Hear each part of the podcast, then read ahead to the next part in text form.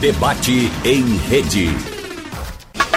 Começa o debate, temos o doutor Orson Lemos substituindo o presidente do Tribunal Regional Eleitoral, que teve que fazer uma viagem urgente para Brasília, e o doutor Orson Lemos já é bem conhecido de todos nós, do ouvinte, porque em diversas eleições ele está aqui eh, passando as informações, orientando no, no, dia a dia. Eu lhe pergunto, doutor Orson, com essa eleição, quantas eh, o senhor já assumiu o comando aqui no Tribunal Regional Eleitoral?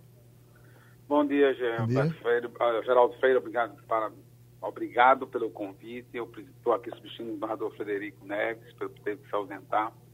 E eu vou dizer a você, desde 2002 que eu estou no tribunal. Certo. Porém, eu já era mesário antes. Uhum. Então, eu posso dizer agora que eu conheço tanto da ponta de mesário até a administração geral, todas as funções, eu posso até a culpada. Eu tenho, fala em mesário, tenho escutado com uma certa insistência apelos da Justiça Eleitoral para que o, o mesário entenda o papel dele, aceite eh, eh, ocupar. Eu lhe pergunto, durante, com o passar dos tempos, uh, isso tem sido menos, uh, o interesse de ser mesário tem sido menor ou nunca ninguém se interessou por isso? O cara só vai porque não tem outro jeito? Veja só, com o passar do tempo, nós chegamos a ter em Pernambuco, em média, 40% de mesários voluntários. E alguns até antigos que não queriam sair, mas não eram considerados voluntários porque eles não se inscreveram pelo programa. E nós tínhamos a dificuldade de correr atrás dos 40% a, a quase 50%. E aí eles vinham mais com obrigatório, ah, tá bom, dessa vez eu vou. Então, com a perspectiva de uma abstenção de eleição superior a 30%, ao ter essa possível abstenção nos mesários, nós não temos como substituir. Então, se a pessoa falta eleição, ela paga uma multa, justifica, está resolvido. Mas o mesário não ter, eu não posso ter essa abstenção em mesário, porque o mesário é essencial e o servidor público do eleitoral não pode sentar na cadeira do mesário por determinação legal. Então, com isso, nós fizemos a campanha, ainda bem que está sendo bem recepcionada, temos tido satisfatórios números. E vamos daqui para o dia 16 de setembro publicar o edital todos os mesários de Pernambuco, que é, é obrigatória a publicação e a transparência desses mesários. Hoje, dos possíveis 80 a 84 mil, nós já estamos com 45 mil já selecionados e aguardando atrás dos outros 40 mil. Doutor, então, estamos a quantos dias da eleição? Exatamente hoje, 80 dias. 80 dias. Eu tenho um contador do meu celular todo dia, quando eu acordo, que eu olho, está lá. Certo. Tantos dias para a eleição. Hoje está quando eu acordei 80 dias para a eleição. É, as diferenças dessa eleição agora para a última eleição são muito grandes por conta da pandemia, as pessoas vão votar de luva, uh, o, o, voto do olho que, que uh, de princípio a gente pensava que ia valer, parece que não vai valer agora. Já, depois eu já ouvi informação de que isso estava em estudo. Enfim, o que é que não pode ser feito que eu fiz na outra eleição e não faço agora? Geraldo, independente da pandemia, a eleição já teria alguns caracteres de novidades bem grandes. A primeira dela é que a nova lei das eleições de 2017, que aplicou em 2018 a proibição de algumas regras, era uma eleição geral, então o povo não se envolve tanto com a eleição municipal para vereador. Então, em 2016, o vereador fez uma campanha com carro de som, com placa na rua, com cartaz, com muro pintado. Isso tá, já estava proibido. Então, já estava proibido várias atividades pessoais e presenciais que o eleitor ia perceber somente agora que o vereador não ia poder estar na esquina pintando o muro, e com carro de som. Ele também iria perceber que agora o vereador, que em 2016 não podia impulsionar, já pode impulsionar na internet. Então, essas mudanças já existiam. Mas com a pandemia, veio agora a proibição de aglomerações, carreatas, caminhadas, dependendo do decreto municipal ou estadual. E o nosso hoje está proibindo aglomerações acima de 10 pessoas, salvo restaurante, e instituições religiosas com 30% da capacidade. Então, tudo isso veio a somatizar. Aí vem a vigilância sanitária, não, o estudo sanitário do TSE fez, olha, vamos tirar a biometria. Ao tirar a biometria, estamos voltando para as eleições de 2006 para trás, uhum. onde não se tinha biometria e a pessoa tem que se identificar com documento oficial com voto, tem que assinar o caderno de votação, é o cara crachado, o mesário olhar para a fotografia, olhar para a pessoa e olhar se é ela mesma ou não. Estamos retornando, ao mesmo tempo, com a situação de pandemia, a obrigatoriedade de uso de máscara, tanto do mesário como dos eleitores, distanciamento, fila com distanciamento, entrada na sessão controlada no conta-gota, distanciamento do mesário do outro, álcool líquido, álcool gel. Então, todas essas novidades, ah, somadas à internet, que vai assumir agora o papel da propaganda de rua, nós vamos ter uma eleição atípica, histórica, para o resto da vida será marcada. A primeira eleição municipal do Brasil na era do Covid, com mudanças em todos os setores. Uhum. Olha, nós temos também o doutor Humberto Vieira de Mello, advogado, e temos aí o doutor Arthur Saraiva. Doutor Humberto, uh, nós temos, o senhor está aqui no meio, o senhor é advogado. Quem é que lhe dá mais trabalho ao senhor como advogado? É o doutor Wellington ou o doutor Orson no dia da eleição? Não, é, é, é, o RE é tranquilo. A gente é tranquilidade. Acho que a, o, o grande problema não é o dia da eleição o grande problema para o advogado eleitoral é a questão do registro dos candidatos. Então, a frase pré-eleitoral, é a propaganda, o dia em si é, é um dia tranquilo. A partir do momento em que foi proibida a propaganda no dia, isso, isso tornou-se muito um, um, calmo, tranquilo. Então nós não, não vemos na o dia sim da eleição um grande, uma, uma, uma grande área de conflito, tá certo? Os conflitos se dão muito mais no momento do registro, porque você tem um, uma documentação, é exigida uma documentação muito grande, então a preparação dessa documentação, o, o julgamento. Esse ano nós não teremos coligações proporcionais provavelmente o número de candidatos serão muito maiores, porque você terá, quando você tinha coligação, você tinha uma limitação do, do candidato por coligação, a coligação substituía os partidos. Então, uma, uma, uma, uma coligação com nove partidos, você teria um, um, um número de, de cadeiras mais 50%. E hoje nós vamos ter nove partidos com, com um número de cadeiras. Então, é provável que nós venhamos ter um número muito maior de candidatos proporcionais do que teríamos no modelo anterior com, com coligações proporcionais. Mas acho que a, o fim da coligação proporcional é um grande avanço. O eleitor vai votar, é um fortalecimento dos partidos. Você não vai votar num candidato de um partido e que se coligou com um candidato de partido contrário e daqui a pouco você, seu voto entra na, no voto de legenda, no, no, no quociente eleitoral e elege alguém do outro partido. Sim. Então, é, eu acho que esse é um avanço. A, a, a, preocupação que eu tenho, ao contrário, eu não sei se é, qual é a opinião de Olson e do Dr. Wellington, eu acho que a, a, a biometria ela tornaria mais rápida a eleição e evitaria a, a aglomeração. Eu acho que o retorno a 2006, como falou Onson, para o modelo anterior de documentação, isso vai retardar, que já seria retardado, porque a entrada de pessoas seria a conta-gota, e como ela é mais demorado o processo, eu acredito que haverá um, uma aglomeração, mesmo que se aumente o horário de votação. A, a, a, a ideia de que não se acabe às 5, se, se acabe às 19, se acabe às 20, ou se aumente o, o período de, de, de, votação, mas eu acho que há um equívoco do, do, do TSE ao evitar a biometria. A biometria. Uhum. Eu acredito que a ideia da biometria é porque as pessoas colocariam o dedo no mesmo lugar, diversos eleitores colocando o dedo no mesmo lugar.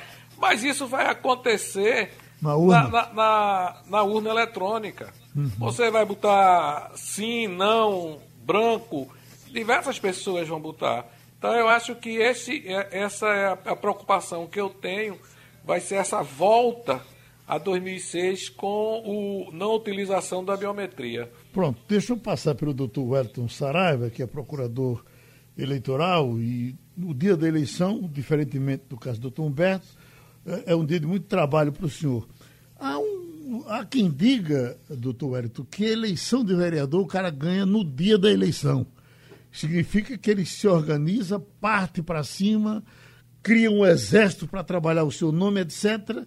E tem um monte de, de proibições que o vereador, ou o candidato a vereador, procura burlar no dia da eleição. Isso é confirmado? O doutor Wellington me parece que caiu a, a, a ligação dele. Então, pergunta ao doutor Humberto. É verdade, doutor Humberto, que a eleição do vereador o cara ganha no dia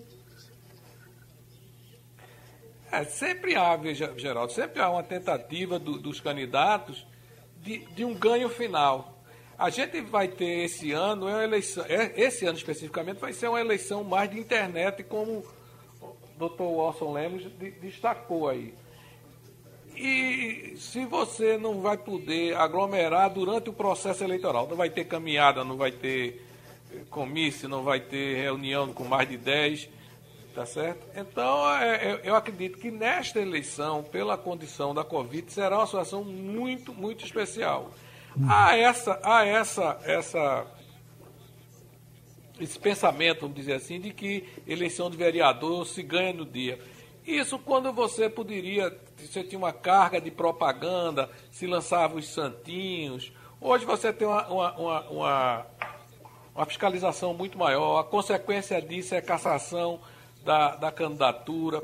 Então você pode, pode vir percebendo que nos últimos anos a cidade tem ficado limpa, vem, vem em reduzindo-se essas ações, tá certo? Há um avanço do, do, do dia da eleição para realmente ser um ato formal da eleição e não um ato de propaganda. Uhum. Então essa, essa, essa, esse pensamento, ele, ele, eu acho que ao longo do tempo ele vai se perdendo de que se ganha eleição num dia. Se ganha eleição com, com projeto, se ganha eleição com, com, com ideias, e isso é que precisa ser colocado para o eleitor. Então, doutor Wellington Saraiva, o corpo a corpo na eleição de vereador parece ser mais do que na eleição, nas outras eleições. É, é, é isso que a gente tem conversado com o doutor Humberto. Muitos se preparam e fazem um exército para jogar eh, na boca da urna, eh, de alguma forma tentar burlar um, um, de uma forma ou de outra o trabalho de quem está ali na investigação. Mas está dizendo o doutor Humberto que acha que vai ser mais tranquilo. O senhor também espera isso? Bom dia, Geraldo. Espero que estejam me ouvindo agora. Bom dia, Humberto. Obrigado. Bom dia, Humberto. Bom dia, Orson e a todos e todas as ouvintes do seu programa. É um prazer estar aqui de volta. É, você toca num ponto muito interessante, Geraldo, é dessa, dessa prática, dessa quase tradição de muitos candidatos, como você disse, de burlar as regras no dia da eleição. Isso é algo que deveria ser chocante para todos nós, né? porque nós estamos falando de uma eleição para escolher representantes do povo para criar as leis no Poder Legislativo e para aplicar as leis no Poder Executivo, falando de uma forma muito superficial é, não é possível que nós naturalizemos que os candidatos se acostumem ou considerem natural burlar a, a lei já no período eleitoral. Porque se alguém se mostra desonesto, se alguém se mostra não confiável, é, não cumpridor das leis no período eleitoral, por que é que nós devemos acreditar que depois da eleição essas pessoas se tornarão pessoas decentes, corretas e confiáveis? Então, é, seria muito bom que os eleitores e as eleitoras de Pernambuco fizessem uma reflexão sobre se devem votar em candidatos e candidatas que já se mostram desrespeitantes da lei no período da eleição. Nós não podemos conviver com pessoas que burlam a lei sistematicamente. É, nós nunca teremos um país civilizado com pessoas que já começam, que acham natural burlar a lei para poder chegar ao poder. O seu Bom, trabalho... Dito isso, é de fato. Pois não. De fato, nas eleições municipais, existe um envolvimento maior da, do cidadão, porque os vereadores, as vereadoras, os, prefe... os candidatos a prefeito, é, estão mais próximos do, da população, diferentemente das eleições gerais, em que essa relação é um pouco mais distante. Então, as eleições municipais tendem a ser mais conflituosas, digamos assim, mais, mais quentes, mais acaloradas, porque as pessoas se conhecem, às vezes os candidatos são vizinhos ou moram próximos, e, e aí, até por motivos psicanalíticos, conflitos pessoais também vêm para as eleições eh, municipais. Mas eu acredito que nesse ano, pelas razões que Orson explicou, por conta das limitações da pandemia, essa eleição será um pouco mais calma do ponto de vista dos conflitos e dos embates e, e acho que muitos candidatos é, ficarão, é, se sentirão constrangidos e limitados em promover aglomerações. Na verdade, as aglomerações, como disse Orson, estão proibidas no estado de Pernambuco com mais de 10 pessoas, inclusive em ambientes abertos. É, nós temos ainda uma, uma pandemia que tem matado mil pessoas todos os dias no Brasil. Né? Ela continua em Pernambuco. Eu ontem estava é, é, pesquisando no site do Ministério da Saúde e o estado de Pernambuco tem uma das mais altas letalidades da pandemia em todo o Brasil, é, super, bem superior à média. Então, é, eu espero que os candidatos, os pré-candidatos e pré-candidatas tenham a responsabilidade de não expor os eleitores e as eleitoras ao risco de contágio e até a morte. O seu trabalho de procurador, que é uma espécie de, de gerente da, da, da ordem da eleição, o senhor é, é, vale para o estado inteiro ou é plantado aqui só na eleição do Recife, doutor Wellington? O trabalho do Ministério Público Eleitoral na, nas eleições é sempre compartilhado entre o Ministério Público Federal, do qual eu faço parte, e o Ministério Público Eleitoral. Então, esse trabalho varia em cada eleição. Nas eleições gerais, que são aquelas eleições para deputado, senador, governador e presidente, esse trabalho é um pouco mais concentrado no próprio TRE, porque é o TRE quem registra as candidaturas, quem examina as prestações de contas, quem decide as questões de propaganda dos candidatos e candidatas. Isso nas eleições gerais. Nas eleições municipais, esse trabalho é deslocado para a primeira instância da Justiça Eleitoral e do Ministério Público Eleitoral. Então, a maior parte da, da, das questões jurídicas processuais da eleição municipal é, ocorre na primeira instância. Então, o registro de candidatura dos candidatos a vereador, vereadora, prefeito, vice-prefeito ocorre na primeira instância, ou seja, ou seja na zona eleitoral. É, e essas matérias são decididas pelos juízes e juízas eleitorais e acompanhadas pelos promotores e promotoras eleitorais. Essas matérias chegam ao TRE em grau de recurso. Então, se um juiz ou juíza indefere o registro de candidatura de alguém, é, o, o, interessado vai recorrer e o TRE vai ter que decidir isso rapidamente para que a pessoa possa ou não ser candidato. Da mesma forma na propaganda, da mesma forma nas prestações de contas, essas matérias todas tramitam na primeira instância, nas zonas eleitorais, e chegam ao TRE é, é, em grau de recurso. Na os promotores e promotoras eleitorais são promotores de justiça do Ministério Público do Estado de Pernambuco que atuam é, em parceria com a Procuradoria Regional Eleitoral. Então, nós estamos presentes em todo o Estado, por meio dos promotores e promotoras eleitorais, e o Procurador Regional Eleitoral, é, a função que hoje eu ocupo, é, é uma espécie de coordenador desse trabalho. Nós orientamos os promotores e promotoras, trabalhamos em comunicação permanente temos grupos de mensagem, temos é, e-mails, temos programas de comunicação é, que nos deixam em contato permanente e dessa forma nós estamos presentes em todo o Estado. Geraldo, eu, eu gostaria de voltar ao tema que eu levantei para saber a opinião de Orson e do Dr. Wellington sobre é, a não aplicação da miometria. Se eles não, não, não entendem que será um fator de retardamento do, do, do pleito no dia e isso poderá, poderá gerar uma acumulação, uma aglomeração de pessoas. E que a, qual é a motivação que levou o TSE, vocês poderiam especificar, que levou o TSE a suspender a aplicação da biometria, que eu acho que é um dos grandes avanços da, do direito eleitoral, do processo eleitoral no, no Brasil. Bom, doutor Orson está diretamente ligado a isso. Pois não, doutor Orson? Ok, obrigado, Geraldo. Veja só, doutor Humberto, é bem pertinente sua pergunta e eu vou dar informação até de bastidor técnica por qual a decisão foi tomada.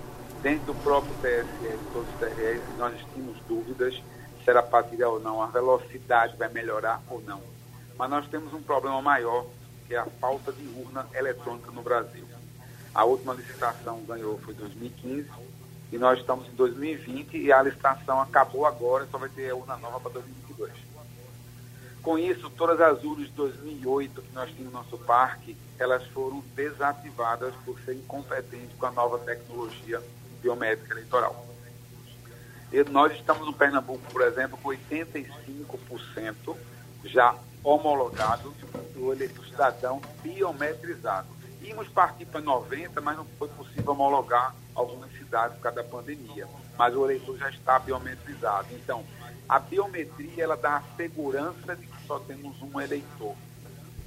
Para vocês terem uma ideia, à medida que nós fazemos a biometria, nós não informamos isso à população, mas quando nós cancelamos os títulos por ausência, existe às vezes, depois disso, o cancelamento por duplicidade biométrica. O campeão em Pernambuco tinha cinco títulos. Um em Moreno, um, um ali em Vitória de Santão, outro ali em Bezerro. Tinha uma senhora de 67 anos com um título em Caruaru, um título em Agedo e um título em Garanhuns. O que nós percebemos já é que a fraude não é para votar, e sim para ter Bolsa Família. Então, a pessoa tinha mais de um documento de RG de estados diferentes e tentava burlar ao se inscrever na, na cidade e ele precisava um título, ele tirava um título para ter a, a, a, Bolsa Família. Quando ele fazia a nossa biometria para cadastramento, nós temos um sistema em que faz um batimento de 100 milhões de eleitores a cada 40 dias e esse batimento nós identificamos os eleitores. Então, automaticamente eles respondem o processo na Polícia Federal e esse trabalho continua. Então, nós já estamos, já tiramos. Então, com isso, eu posso dizer que 85% do cadastro do eleitor de Pernambuco, 100% é ele mesmo e só tem um título. Os outros 10% a gente vai verificar, mas não é tão grande assim, não. Mas o que é que é, impulsionou o TSE a tirar? É porque as urnas de 2008 saíram, só temos urnas hoje, 2009, o ano dela, 2011, 12, 14 e 15. É os anos das urnas. Porém, apenas as urnas 2015, o leitor, onde a pessoa colocará o seu, posicionar, posicionará a sua impressão digital, ela é de vidro. Todas as outras são de acrílico. O que é, funcionou o seguinte: a, a pessoa, eu teria que dizer assim, eleitor, ao vir votar, não use álcool gel porque ao você usar álcool gel a 70%, a empresa falou que só pode pagar, passar 50%. Acima de 50% vai danificar o leitor. Então, aparentemente, a velocidade que teríamos no começo do dia, as pessoas iam usar álcool gel 70%, porque só é ela que poderá matar o vírus, e não ia usar ninguém abaixo disso. Então, as pessoas começariam a colocar o dedo e lá para as 10 horas podia o leitor quebrar. Nós não teríamos como substituir durante uma eleição. Alinhado a isso, o fato do toque tem que ter o álcool.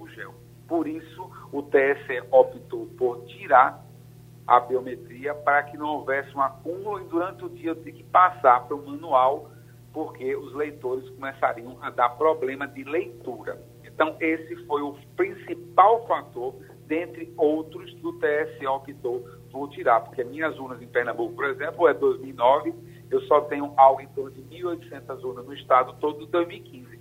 As outras 20 mil urnas, elas são 2014 para baixo, e todas elas com a possibilidade do leitor quebrar. Então, essa foi exatamente o fator principal da, do TSE, no final, ter que regredir para não prejudicar o andamento da eleição com as urnas quebrando o leitor durante o dia.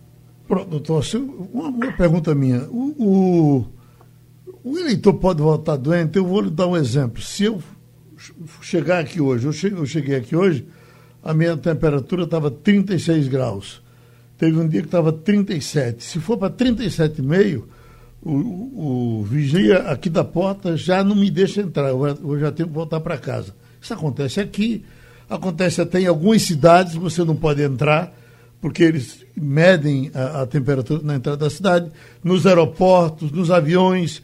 Eu lhe pergunto, vai ter medição de temperatura para os eleitores entrarem nas, nas sessões eleitorais? Eu posso votar com febre?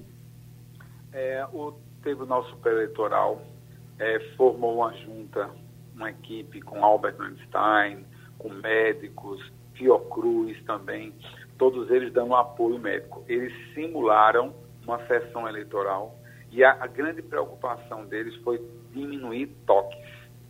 Então, eu, eleitor, quando entrar na sessão, não vou mais poder precisar botar o toque na urna biométrica. Eu não vou mais entregar meu documento na mão do mesário, eu vou só esticar minha mão para ele ler das minhas mãos a, a, a minha, o meu nome para procurar um caderno de votação e confirmar os meus dados com a minha identidade sendo posicionada. Então, ele trabalhou com isso. Sim. E os médicos entenderam que a temperatura não é um fator. A pessoa pode até ter um dos sintomas da febre.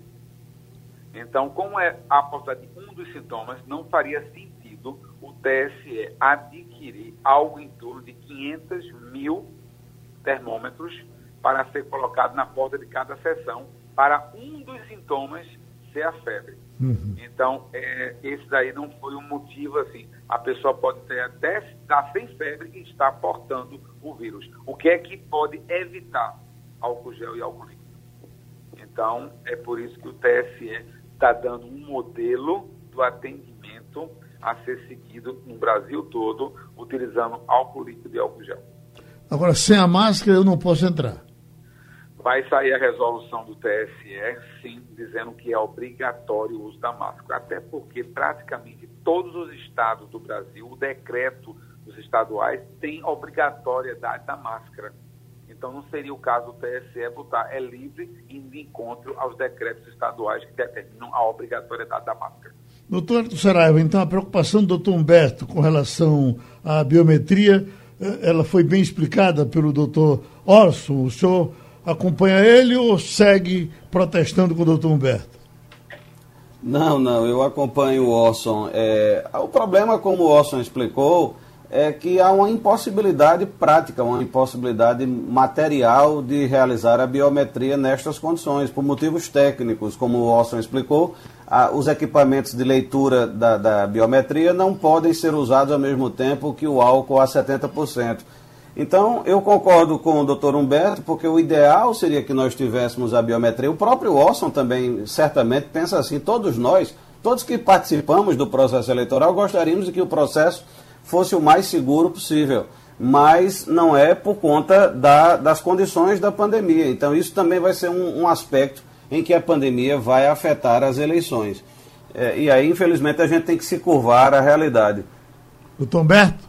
É, ô Geraldo, eu vou fazer uma questão aqui mais de utilidade pública para que o Orson esclareça a população. Orson, quanto à utilização do título de eleitor eletrônico que você tem hoje no celular, as pessoas baixaram, tem o título de eleitor no celular. Se você poderá utilizar ou terá que levar o de papel. E se não tiver o título, se poderá utilizar o documento com foto em substituição, desde que você vá a sua, a sua secção eleitoral? Excelente pergunta, doutor Humberto. Deixa eu esclarecer. Quem já baixou o seu e-título, que é o título digital, deve ter observado que não tem mais a foto. Ele possuía a foto e foi tirada a foto. O Tribunal Superior Eleitoral está trabalhando uma nova tecnologia.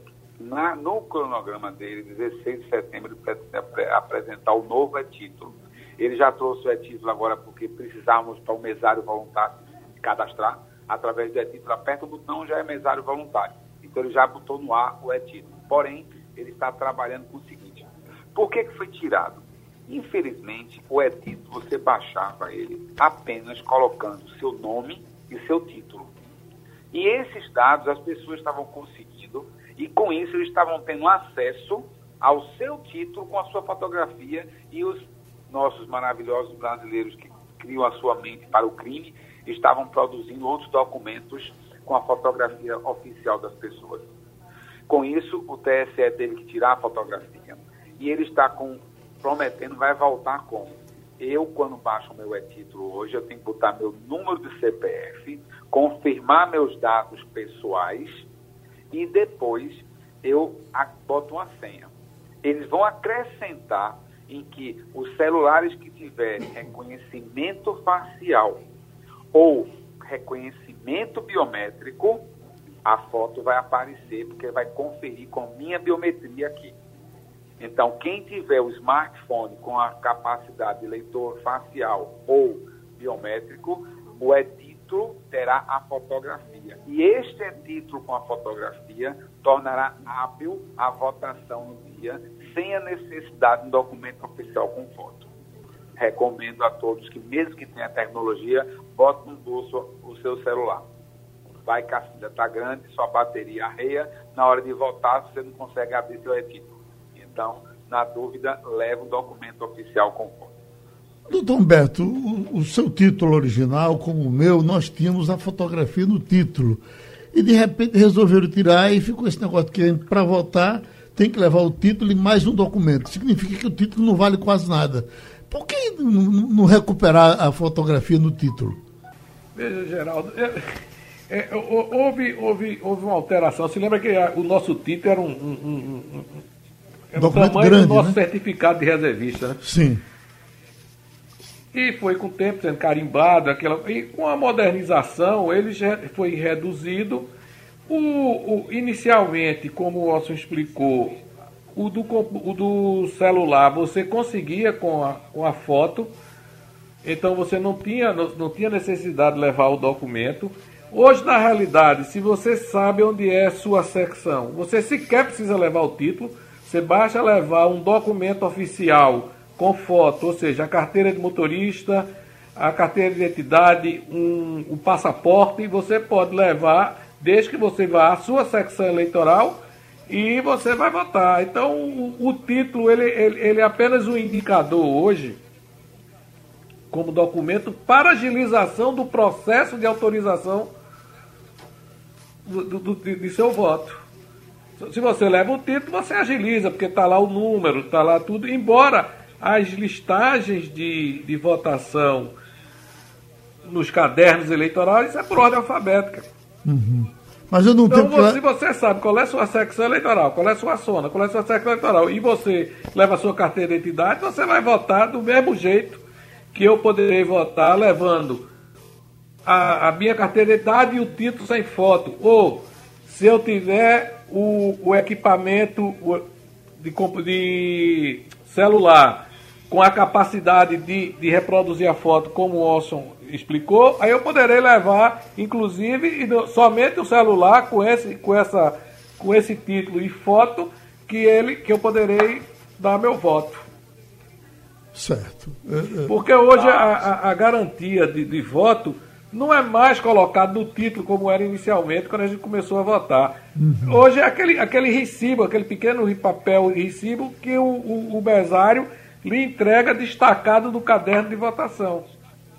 Pronto, então deixa eu pedir o comercial de agora. se você quiser, Geraldo, é, eu estou dizendo até para os ouvintes, qualquer pessoa pode entrar no site do, do TRE, do TSE, e pelos seus dados pessoal você obtém uma certidão de que você está regular, ou seja, que você votou, que eh, se você não votou, se você pagou a multa, sai uma certidão garantindo a sua, a sua regularidade como eleitor. Certo. Se eu pedir o comercial, a gente retoma já já com o doutor Ayrton Saraiva e faz o giro com os nossos demais debatedores. Rádio Jornal. Pernambuco ao vivo. Daqui a 80 dias, como já foi dito, as eleições. A marcha das eleições é o nosso debate hoje. Chegamos ao último bloco. Doutor Ayrton Saraiva, o senhor como procurador eleitoral é quem certamente está recebendo uh, o primeiro impacto antes que a eleição chegue. Eu lhe pergunto, uh, tem tido já alguma reclamação, alguma coisa que o senhor tivesse que intervir para dizer faça assim ou faça assado, não faça isso? Ou isso vai esquentar só a partir de agora? É, Geraldo, as eleições costumam funcionar em, em, ondas, em fases, digamos assim. Então nós temos uma fase é, em no período é, anterior ao início da campanha, que é o, o período conhecido como pré-campanha, em que a maior parte dos problemas se refere à propaganda eleitoral antecipada. Porque no período anterior à campanha não é possível legalmente fazer é, propaganda eleitoral. É, essa propaganda só existe legalmente no período de campanha. Este ano, por causa da pandemia e com o adiamento das eleições, a campanha eleitoral começa no dia 27 de setembro, ou seja, daqui a um mês. Até o dia 26 de setembro não é possível fazer campanha eleitoral. Porém, o, a, existe uma lei das eleições, a Lei 9.504, que tem um artigo, o artigo 36A, que permite uma série de atividades aos, pré, aos chamados pré-candidatos e pré-candidatas para divulgar as suas ideias, a sua própria pessoa e a sua possível candidatura. Porque neste período nós também não temos candidatos ainda. Os candidatos oficialmente só existirão quando forem escolhidos pelas convenções dos partidos e pedirem o registro da candidatura à Justiça Eleitoral e esse registro for deferido. Então, até lá, o que os, os pré-candidatos e pré-candidatas podem fazer é divulgar ideias, mas sempre sem fazer o que a lei chama de pedido explícito de voto. Depois dessa onda de, de problemas ligados a propagandas irregulares, propagandas ilícitas, porque são antecipadas, aí nós temos a segunda fase, que é a discussão sobre o registro de candidatura. Então, nós vamos discutir as chamadas elegibilidades e inelegibilidades é, como eu disse antes, isso será examinado pelos promotores eleitorais, pelos juízes eleitorais e chegará ao TRE em grau de recurso. Depois nós temos a fase de propaganda propriamente dita, de é, excessos, de abusos de propaganda. Depois nós teremos a fase da eleição propriamente dita e depois temos a outra fase que é a da prestação de contas. Todos os candidatos e candidatas, eleitos ou não, precisam apresentar contas à Justiça Eleitoral e existem normas muito minuciosas do TSE que é, disciplinam, que regulamentam essa prestação de contas. Aliás, eu aproveito para lembrar aos pré-candidatos e pré-candidatas que, se se tornarem candidatos, estejam muito cuidadosos a essa fase de prestação de contas, porque o atual, a atual composição do Tribunal Regional Eleitoral de Pernambuco tem se mostrado muito rigorosa na análise dessas contas. Nas eleições de 2018, um alto percentual de prestações de contas foi rejeitado pelo TSE, pelo TRE, perdão. E, e essas contas que são é, consideradas não prestadas ou que são rejeitadas pelo tribunal, muitas vezes geram a necessidade de devolução de valores, inclusive valores elevados. Então, se, por exemplo, um, um candidato recebe recursos do Fundo de Financiamento de Campanha e não comprova corretamente a, em que utilizou esses recursos na campanha, ele será obrigado a devolver esses, esses valores. Então, nós temos essa série de ondas ao longo da, da, da campanha eleitoral. E no momento, a onda que está é, indo e voltando é a onda da pré-campanha. Então, nós temos tido vários problemas de pré-candidatos que desobedecem os limites da lei eleitoral e eh, não se limitam a divulgar as suas ideias. Os pré-candidatos podem passar, participar de debates na imprensa, na internet, podem expor suas ideias, podem expor sua possível plataforma de campanha, mas não podem pedir voto. E óbvio também, em todo esse período, eh, nem pré-candidatos nem candidatos podem oferecer vantagens eh, como bens materiais, como emprego, como dinheiro aos eleitores e eleitoras. Isso caracteriza o crime de corrupção eleitoral, é um crime grave que nós é, investigamos e processamos criminalmente. Isso pode gerar é, a aplicação de pena privativa de liberdade, ou seja, a famosa cadeia. Doutor Artsara, eu não posso chegar aqui, por exemplo, na rádio e dizer é, eu voto em Humberto Vieira para vereador, por exemplo. Uh, eu poderia pegar botar no meu carro, eu voto em fulano a, a, lei permite. Mas eu, no meu caso, que tem alguns seguidores do Instagram, parece aí um, um pouco mais de 20 mil, eu posso botar, eu voto em fulano de tal para vereador ou para prefeito, a lei permite que eu faça isso? É, no caso de não candidato, ou seja, do cidadão comum, existe um pouco mais de liberdade. O, o cidadão pode é, expressar a sua manifestação eleitoral. Agora, o que não pode acontecer é a utilização de cidadãos comuns para que pré-candidatos façam campanha. Uma coisa é você, é você, não você porque você é um comunicador de muito prestígio, então existem regras específicas para os comunicadores. Mas se um cidadão comum manda fazer uma camiseta, por exemplo, dizendo eu voto em Geraldo Freire para presidente da República, não haveria grande problema. Problema é se eh, Geraldo Freire, que fosse candidato a vereador, mandasse confeccionar essas camisetas para distribuir entre os seus eh, simpatizantes. Então tudo depende das circunstâncias. Se é uma manifestação verdadeiramente individual de um eleitor que não é candidato, nem é cabo eleitoral, é, isso é, é, tolerável. Mas se se trata de. se se verifica que, na verdade, ali está uma campanha eleitoral disfarçada, usando cabos eleitorais e usando simpatizantes com a orquestração do pré-candidato, então isso se torna campanha antecipada. Tem, a gente sempre precisa verificar os fatos concretos. Doutor Humberto, vamos ter muito trabalho com isso na internet? Vamos, acho que a internet, a internet é, é, é, é o, mundo, o, o, mundo sem controle. Então, a, a, e essa eleição ela vai ser, ser centrada basicamente no, na internet, então é, é uma grande preocupação da, do controle da campanha, da, da, da propaganda eleitoral via internet. É, Geraldo, é, no calendário eleitoral, a próxima data importante é segunda-feira. Segunda-feira inicia-se o prazo para as convenções. Dia 31, vai até o dia 15 ou dia 16, aí eu não. Acho que é dia 15 de setembro, a partir de 16 começam os registros. Então, é, politicamente, o, o, o, início do processo eleitoral efetivo, você tem a pré-campanha, esse momento aí onde as candidaturas começam a ser postas, sendo discutidas internamente em cada um dos seus grupos mas a partir de segunda-feira elas começam a ser oficializadas. Com isso se abre a possibilidade de, do CNPJ, se abre a possibilidade dos primeiros, primeiros atos de campanha. E a campanha é, eleitoral do, na rádio e televisão, ela começa no dia 9 e vai até o dia 13, que a eleição esse ano será no dia 15 de novembro. Que também, Geraldo, a gente que é mais, mais, mais antigo, a gente retorna antigamente todas as das eleições era no dia 15 de novembro, que era feriado da República, e, e as eleições eram sempre no dia 15 de novembro. Com a Constituição de 88 é que passou a ser no primeiro domingo de outubro, né? E o segundo turno será no dia 29.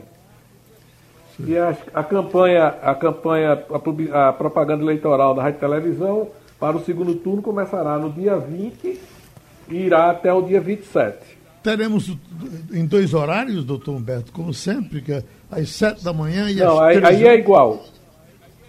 Aí não mudou, só mudou a data de início e de fim, porque essas datas são fixadas de trás para frente. A partir do, da data da eleição, aí vocês são tantos dias antes, tantos dias depois. Então, é, a, como houve o adiamento das eleições de outubro para 15 de novembro, a propaganda que iriam começar em setembro vão começar em outubro e aqui iam começar em, em e, a, o segundo turno seria no último domingo de outubro, será no último domingo de, de novembro, portanto aí é de 20 a 27. Mas a, a, a, as demais regras foram mantidas. É, os dias alternados entre executivos e, e, e legislativos. E, e no, no, segundo turno, todos os dias para o candidato a prefeito no, nos municípios em que houver eleição para o segundo turno. Doutor Anderson Lemos. Geraldo, Oi. Eu, desculpe interromper, eu poderia eh, fazer um, uma, uma pequena parte na fala do doutor Humberto? Pois não. É, eu só queria fazer um, uma, uma, consideração sobre uma, uma, afirmação que o doutor Humberto é, fez a respeito da internet. Ele toca num ponto importante, eu serei bem rápido para você seguir com o Orson. É, a, as pessoas têm que ter noção de que a internet não é um território sem lei, não é um local sem controle. É verdade que nem tudo se consegue detectar na internet, porque o, o volume de, de comunicações, mensagens e publicações é muito alto e os órgãos de investigação não têm sempre é, meios de detectar tudo. Mas as pessoas têm que ter noção de que o, que o que elas fazem na internet pode gerar responsabilização e consequências muito graves para elas. Então, é, ofensas a candidatos e eleitores, publicações falsas, as chamadas notícias falsas, é, podem gerar consequências e algumas delas são consideradas crimes pela legislação. Então as pessoas devem usar a internet com responsabilidade, mesmo que elas usem é, formas de tentar anonimizar as suas, a sua atuação na internet. Muitas vezes é possível rastrear essas comunicações e chegar aos verdadeiros responsáveis por elas. Então é preciso haver um uso responsável da internet, que ela é utilíssima, é muito importante e vai ser muito usada nessas eleições, mas tanto nas eleições quanto fora, dela, quanto fora delas, a internet não é um, um território sem controle, não é um território sem lei. E se eu botar na minha para os meus seguidores, eu sou candidato, vote em mim, está isso na internet, isso pode ser feito?